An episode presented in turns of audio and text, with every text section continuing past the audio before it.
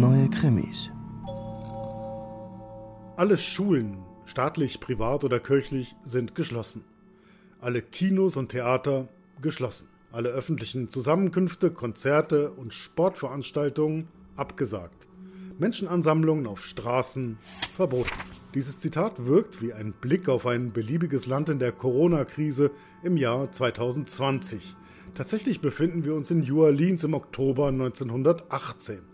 Eine von vielen originalen Zeitungsmeldungen, die Nathaniel Rich in seinen Roman King Sino eingewirkt hat. Nach knapp 200 Seiten hält also auch noch die spanische Grippe Einzug ins Geschehen. Da konnte es eigentlich schon nicht mehr schlimmer werden und die Seuche wird sich rasend schnell verbreiten, quer durch alle gesellschaftlichen Sphären. So wird sogar der Axtmörder, der in der Stadt sein Unwesen treibt, zum Nebenthema, für eine Zeit lang zumindest.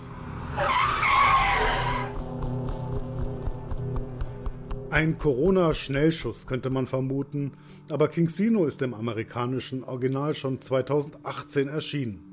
Gutes Timing, aber sicher nicht nur ein Glückstreffer, denn das Prinzip Infektion ist in vielerlei Hinsicht ein entscheidender Faktor in diesem historischen Kriminalroman, der weit mehr will, als einfach nur die Geschichte eines Verbrechens zu erzählen, nämlich Geschichte nahbar machen, in die Geschichte entführen und die Mechanismen, die Geschichte machen, oft sind es ja verbrecherische, offenlegen. Dabei spielen eben verschiedenste Infektionsgeschehen ihre Rollen.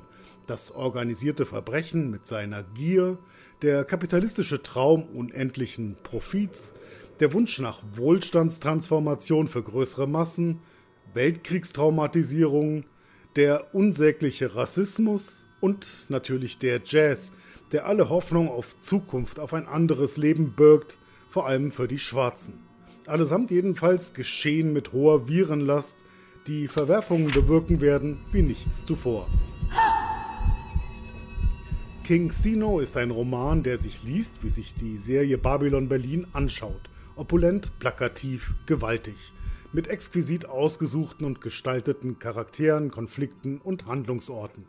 Man merkt dem Ganzen fast jederzeit an, dass Nathaniel Rich mit seiner Geschichte ein ganz großes Ding landen wollte und mitunter strotzt der Roman so vor Kraft, dass er fast etwas zur Unbeweglichkeit neigt, aber alles in allem löst er das Versprechen, das sein Autor gibt, eigentlich hervorragend ein, insbesondere übrigens mit sprachlichen Mitteln.